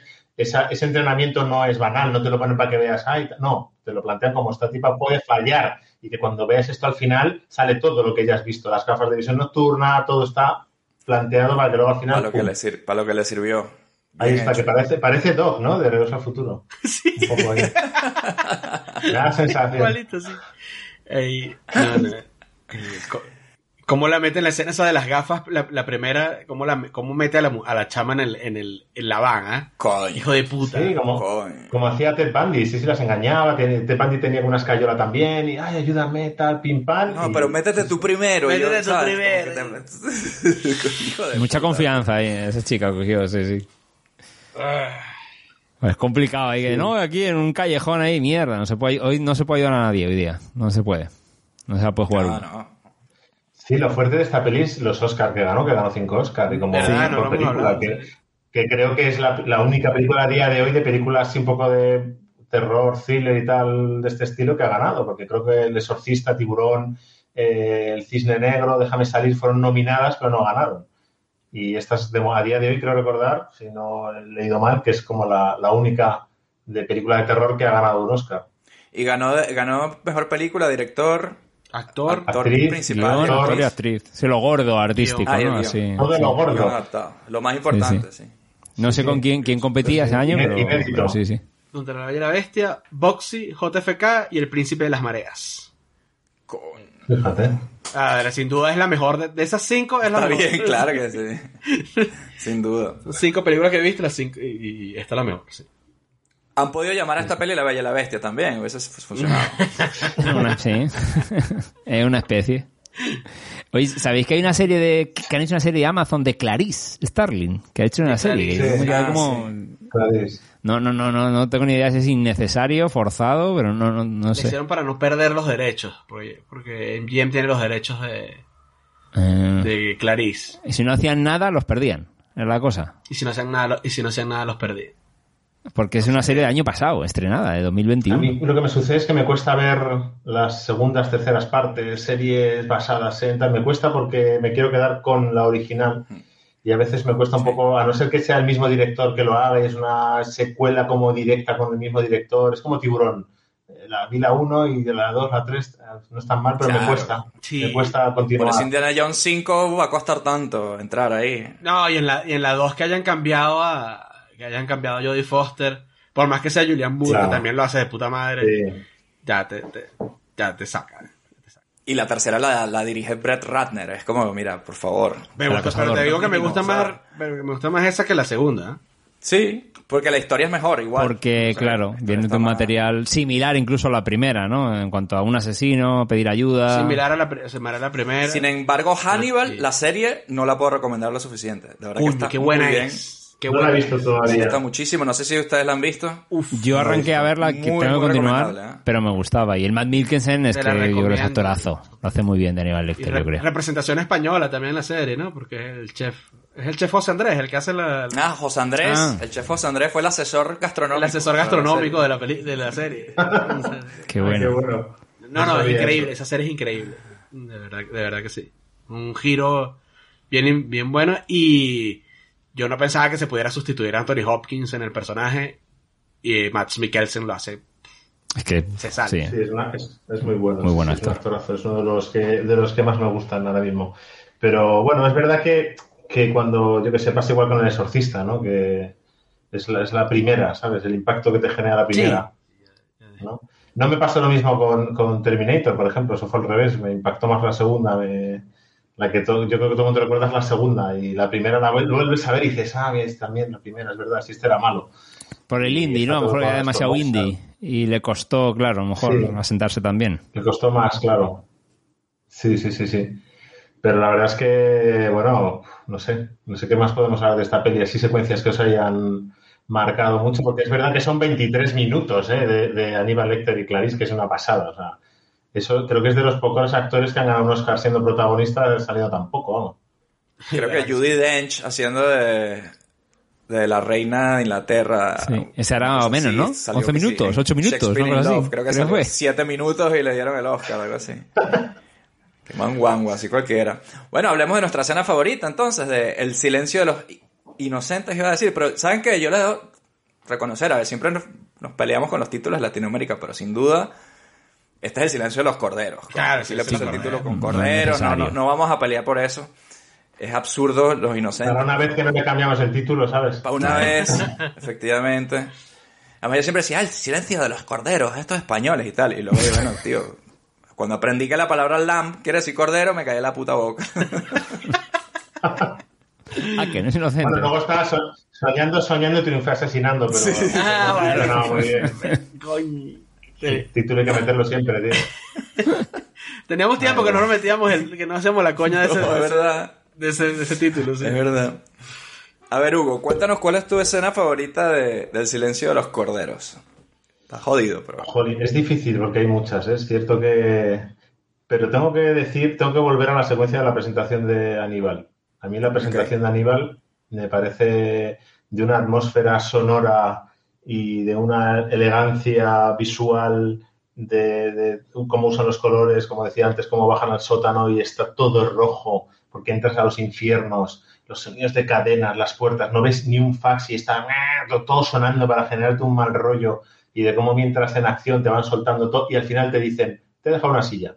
Ostras, ese plano de la silla al fondo y no estás viendo al tipo porque no lo has visto ni en fotos, creo recordar, ni en ningún... No, nada. Nada, Ese- nada. es- ese- a mí esa presentación de personaje es, es, eh, es verdad que, a mí, que, que Anthony Hopkins solo sale 23, pero gracias a toda esa primera parte sale más. Porque aunque no salga, está. O sea, está presente y tú quieres verlo y ya o sea, está, lo tienes ahí y dices, madre mía, este señor. Y luego te das el impacto de ver un tío recto, educado, esperándote, oliéndote, a mí no me deja, no es como decir, guau, madre mía. o sea, Aunque a mí me gusta la chulería de este momento cuando él le pasa la- el, el cuestionario este Sí, y gana. Sí, coge la- y pasa la página así como Que muy sabrosón. mirándola a ella, seductor, es muy sabrosón ahí Hannibal y Sí, es- quiere estar jugosón, sí. como cuando en El Padrino ves que el Don Vito hace un chiste, una cosa, que tú te quedas como que, ah, este tipo es muy tal, pero tiene algo cercano, de alguna manera cae bien. Cae De una bien, manera sí. socarrona e inteligente de, de caerte bien, sí, sí. ¿Sabe qué aspecto tiene con ese bolso bueno y esos zapatos baratos? Tiene aspecto de hortera. Aspecto de hortera apañada y con cierto gusto. La buena alimentación le ha proporcionado una constitución fuerte, pero solo una generación la separa del hambre. ¿No es cierto, agente Starling? Y ese cutis que quisiera disimular es el típico cutis de una campesina. ¿A qué se dedica su padre? ¿Es minero de carbón? ¿Apesta lámpara de carburo?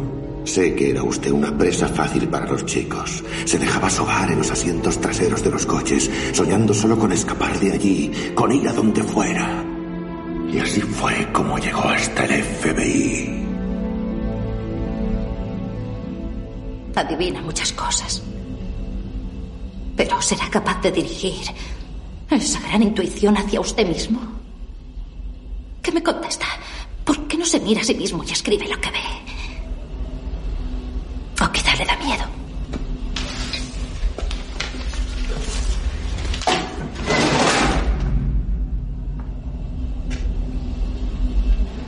Uno del censo intentó hacerme una encuesta. Me comí su hígado acompañado de habas y un buen Chianti. A mí esa secuencia es la que más me gustó. Buenísimo, buenísimo. Gran, gran secuencia, obviamente. Parodiada hasta más no poder. Sí. Un montón de, de pelis. Es, es un clásico de secuencia, no me he ido a ninguna otra así lejana, pero es verdad que tiene, tiene momentos icónicos.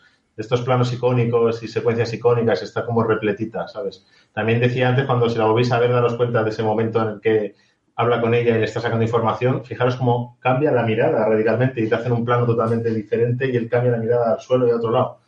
Es fantástico. Vamos a no sé- fijarnos en eso la próxima, Ah, porque obviamente habrá una próxima visionada de esta película.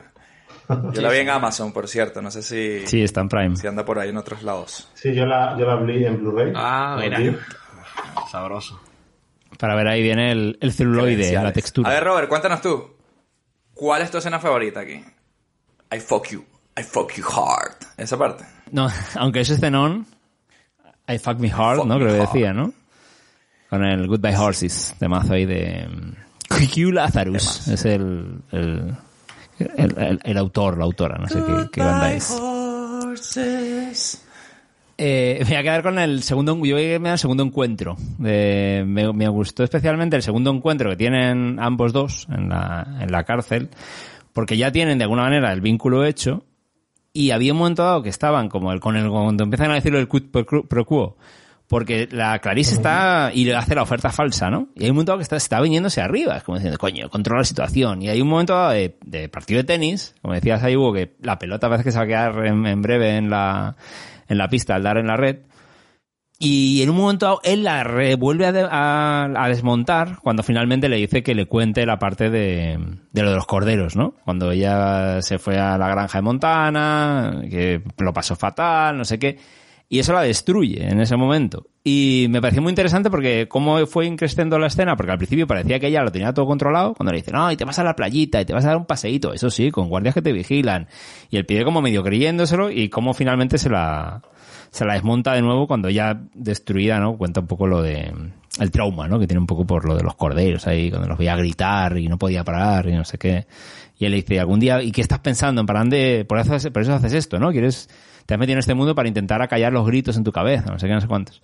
Y me pareció muy interesante cómo arranca ese, ese duelo entre ambos y cómo, bueno, en ese caso en cuestión, eh, pues eso, Hopkins, la, Aníbal Lecter no puede, ¿no? Gana el combate final, pero, pero está interesante. Y como yo creo ahí se siguen probando el uno al otro, ¿no? Y supongo la, la inspiración, la, admiración de alguna manera mutua que tienen uno con el otro se sigue retroalimentando, ¿no? En ese segundo encuentro. Así que esa, esa es mi escenita. De hecho, si, si- si os dais cuenta, si vosotros cogéis a Aníbal y quitáis eh, esa manía que tenía de comer gente y de ser ese asesino tan despiadado, si, fue- si fuera una persona normal, es una historia de amistad. Porque en la novela, como bien decís, se iban juntos. Si tú te das cuenta, es una, una historia de amistad en la que mm, se cuentan intimidades y se están medio gustando. Incluso tiene ahí un rollo raro. O sea, si lo analizas desde ese punto de vista, es, oye, quiero que sea alguna amistad, pero vamos a añadirle que encima comes gente, eres un asesino y al principio te tiene miedo. Pero parece una amistad Sí, sí. tal cual. porque Flore- como va floreciendo, ¿no? La, va floreciendo la amistad, la confianza, sí, sí. Es Sí, como que si, si eso no fuese un problema, uno diría, tiene sus cosas, mi amigo, es un buen amigo, pero tiene sus cosas, ¿no? Si, eso, si comerse a otros no fuese un problema social. Como, como cualquiera tiene sus cosas,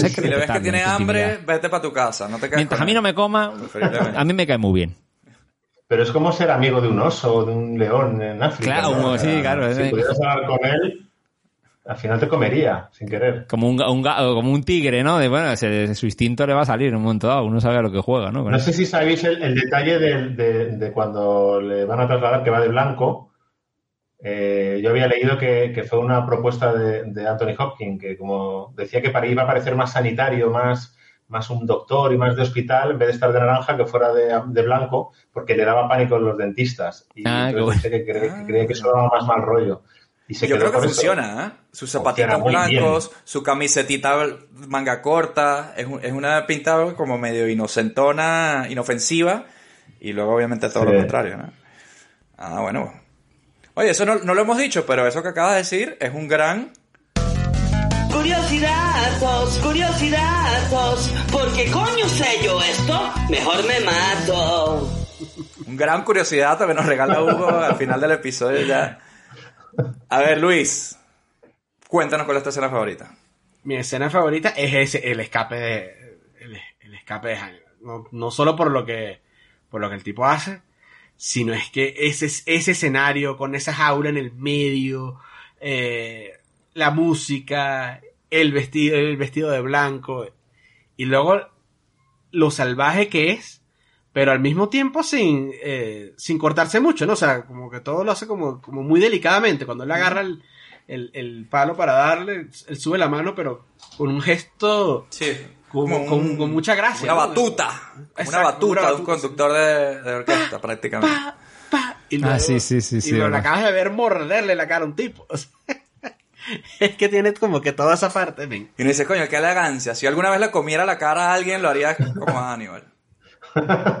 Y, y todo lo que se monta, ¿no? Le, monta, le pone el traje al, el- el- el- al otro policía y lo tira encima del, del ascensor. O sea, tiene como que todo, toda esta parte de cómo se escapa. Y ellos se dan cuenta, ya, cuando encuentran la ambulancia, se da cuenta la policía que el tipo no estaba ahí. Así que toda esa secuencia me parece Sí, sí. una maravilla. Y después El no lo vemos más. en un avión yéndose. Y él se pierde, él se pierde ya después. sí, ¿no? O ahí sea, desaparece, cierto. Después de esa parte desaparece los últimos 30, 30, 40 minutos de la película, no está. Uh, Sí, sí, sí. De verdad que increíble. De hecho, te- bueno, no sé, siempre hay primeras veces para todo, pero yo comparto tu- la escena favorita porque es, es una escena tan buena que podría ser prácticamente al final de la película. Después cuando te dicen, Ajá. ay, Buffalo Bill, hay uno dice, ah, verdad, y Buffalo Bill sigue por ahí jodiendo. Yo pensaba que esto ya había terminado con el increíble escape de, de Hannibal Lecter con, cuando se quita la... Para mí, yéndose al final de esa escena, cuando se quita la, la cara en la ambulancia, que era la escena que yo rebobinaba cuando era niño, que no me lo podía creer. Cómo engañó a esta gente, como una cara puestita así. No, tuvo que tener fe de que no. A lo mejor la estaba mordiendo por adentro. Fue que no. ¿Sabes? Pero me parece increíble. pero además que el tipo le ponen, le, le ponen oxígeno, le, le- se le hacen vainas. Le le- inyectan. le- él convul- convulsiona. Él Si le convulsiona. hubieran hecho lo de las pupilas y tal, o se hubieran dicho, "Hombre, ¿y esto qué es? ¿Sabes? Si hubieran hecho lo de la linterna con las Claro, pero pupilas. como se veía la cara que te está todo cortado, me imagino que no lo, no lo está. Claro. Y el tipo convulsiona, en plan, Sí, sí, ¿sabes? Hay que llevarse para dar más urgencia, para que se lo lleve más rápido, ¿sabes? Está muy bien, muy bien, muy bien. Me encanta volver a ver esta película, esa parte, cuando ya sé lo que, lo, lo que pasó, ¿no? Y entendiendo también un poco a, a Hannibal, que no sé si se puede ver así, yo entiendo que cuando él la llama por teléfono al final de la película, eh, él sí quería que ella le fuera bien, de alguna manera, y le dice, mira, el mundo es un sitio más interesante con- contigo en él, ¿no? Y todo eso. Buena frase esa. Pero me parece que él, si lo puedes también entender como que, mira, a este tipo no le importaba nada, solo quería escaparse, ¿no? Porque al final todo lo que hace es como que voy a hablar con la senadora, yo se lo digo, pero en su cara, todo era para que lo trasladaran y a ver en qué momento y se iba a Sí, poder claro. escapar. Eso Nunca lo es. estamos pensando, ¿no?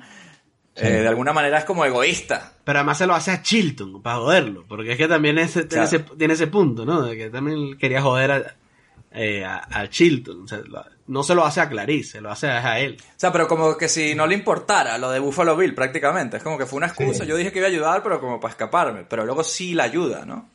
Más que, sí, ayu- le ayuda más a ella más que al caso en cuestión, sí. pero claro. a ella, pero, no- pero no a Chilton Ah, ni a- claro. ni a la senadora.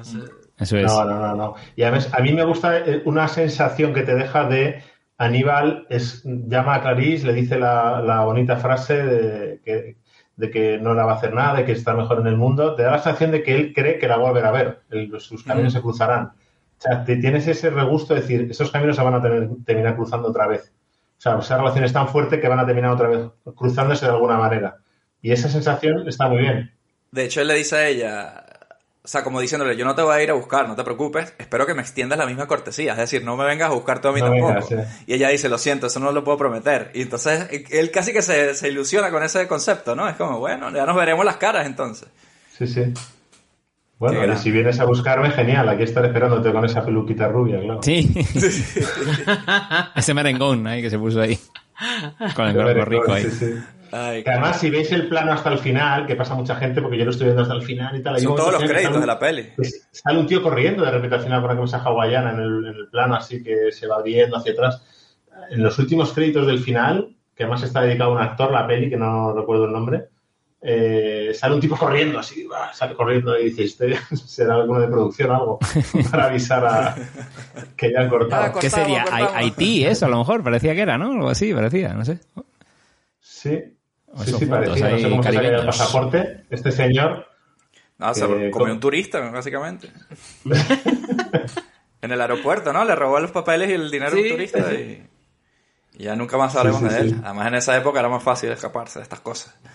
Sí, y el cartel también. El cartel, el cartel es fantástico, tío. Con esa cara blanca de Jodie Foster, con la, con la polilla puesta aquí, no, a mí me parece fantástico. El cartel. Ah, increíble, Muy increíble. bonito. Increíble. Gran, gran, gran poste y gran camiseta que llevo aquí hoy en honor a Clarice. y a Dalí, ya que estamos. Y, y bueno, nada, solo nos queda darte las gracias, Hugo, por haber venido aquí a su cine millonario. Como dice Robert, a destripar películas, en este caso literal. Y, y nada, esperemos tenerte la siguiente. Siempre hacemos la bromita, pero yo creo que tú eres nuestro residente serial killer ahí, eres nuestro Will Graham. Nuestro Will Graham. Aquí. Bueno, pues muchas gracias, un placer. De, de hecho, desde la, la- la primera vez que hablamos de Seven, eh, de vez en cuando me sale lo de su cine millonario y tal. Digo, Dios, mi cabeza lo tengo aquí metido, tío. o sea que es- Esa es la está muy bien llevado, ¿eh? Por vuestra parte. Ah, Qué bueno, Su qué cine bueno. Si algo hemos conseguido es eso. Qué bueno, Sí, qué sí. bueno. De hecho, de hecho digo, estaba en una comida y digo, oye, me tengo que marchar. Es que tiene, no, sí, una, entrevista que vamos a hacer. Para una entrevista realmente, hablar de, de tal. Su cine millonario. Y dice, ¿qué digo, es que lo digo así, disculpa. Ay, Es qué maravilla. Esa es qué la idea. No lo entienden. Yo no puedo parar de bueno. decirlo así, eso te lo aseguro. No, no, pero ni yo. A ver, di, di tu cine millonario normal, a ver si te sale. No se puede, no se puede. Sus... ¡Ah, no puede. Tiene una, tiene una polilla en la garganta. Oye, un placer. De verdad, muchas gracias, un placer. Y No, cuando gracias a ti, queráis, eh, hay, hay muchas pelis de asesinos que nos están esperando. Cuídate mucho y pórtate bien, Hugo. Un abrazo. Igualmente. Chao, gracias chicos. Chao, chao. Te has topado con el contestador de su cine millonario. Ahora mismo ni David, ni Robert, ni Luis te podemos atender. Si tienes alguna sugerencia y quieres que hagamos una película de tu infancia, mándanos un mail a cinemillonariopodcast.gmail.com También síganos en nuestras redes sociales. Estamos como Cine Millonario Podcast en Twitter, Facebook, Instagram y YouTube. Tenemos un capítulo nuevo cada viernes en donde sea que escuches tus podcasts favoritos. Recuerda también que darnos 5 estrellas en Apple Podcast nos acerca cada vez más al dominio mundial. También puedes apoyarnos en Patreon para que tengamos con qué alquilar las películas en el videoclub. Deja tu mensaje después del tono. Bueno, Luis, cuéntanos cuál es la película que sacaste del videoclub para ver aquí la semana que viene en Su Cine Millonario. un VHS que yo sé que yo sé que a ti te va a gustar. Yo sé que a ti te va a gustar. Es una película Ok. eh, que se trata acerca de, de una familia. O sea, ya por ahí ya uno sabe que es una película bien bien familiar, de Familiar. valores, de valores. Además, Beethoven. Yo iba a preguntar si daba papaja o algo así. Esta no, esta no, esta no. Si es familiar, Ro- pero si es familiar, no. Robert. O sea, Bueno, escuchas no, peli no. familiar y piensas en eso. Entonces, quizá la, segu- quizá la segunda, pero esta, esta, esta no, no da. Pero es una película de una familia que no es muy normal. La familia Adams. Ujú. Ah. Pero es una familia loca, entonces. Una familia, son los locos Adams. Exactamente. Son los locos Adam, esa gente. ¿Cómo, cómo? La familia, Adams, que son locos. Son locos. Son locos. Son, Bueno, locos son. Obviamente. Lo claramente locos están. Qué grande, qué grande. Oye, tenemos de verdad que ya varios años de este podcast y no se nos había ocurrido hacer Los Locos Adams Los o la Locos familia Adams Adams. aquí en su cine millonario. Qué bolas tenemos nosotros también. Pero bueno, eso se va a reparar y se va a remendar. Además que estamos en el mes de Halloween, es un buen mes para hacer esta película. una, una comedia, pero bien, bien tenebrosa, ¿no? Así que, bueno, todo el mundo la conoce. Creo que viene una serie por ahí nueva también. O sea que estamos ahí metidos en el. De un director ahí, no sé si alguna vez lo han escuchado, un tal Sí. Tim Burton. Uno que hace unos mostricos Con sus cosas ahí. ahí, está con sus cosas, con sus las- monstruos. Las espirales y las rayitas, ¿no? Sus mostricos y Sí, su sí, vaina. sí, sí. Entonces, bueno, ya que estamos en ese mood, hagamos entonces Los Locos Adams aquí en su cine millonario, es la siguiente película que tenemos. Vayan buscándola. Nos vemos el viernes y mientras tanto les digo lo de siempre. Lávense las manos, hidrátense mucho y recuerden, por Dios.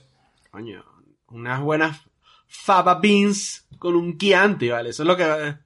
Un poquito de hígado, un poquito de... de- un poquito de fava y un poquito de Chianti. Eso es lo importante. Dense un gustico.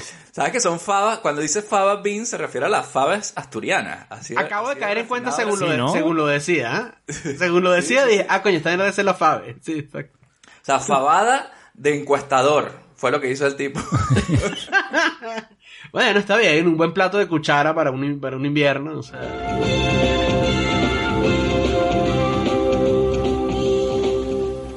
Solo las películas originales proporcionan la calidad que usted merece. No se deje engañar. Dígale no a la piratería.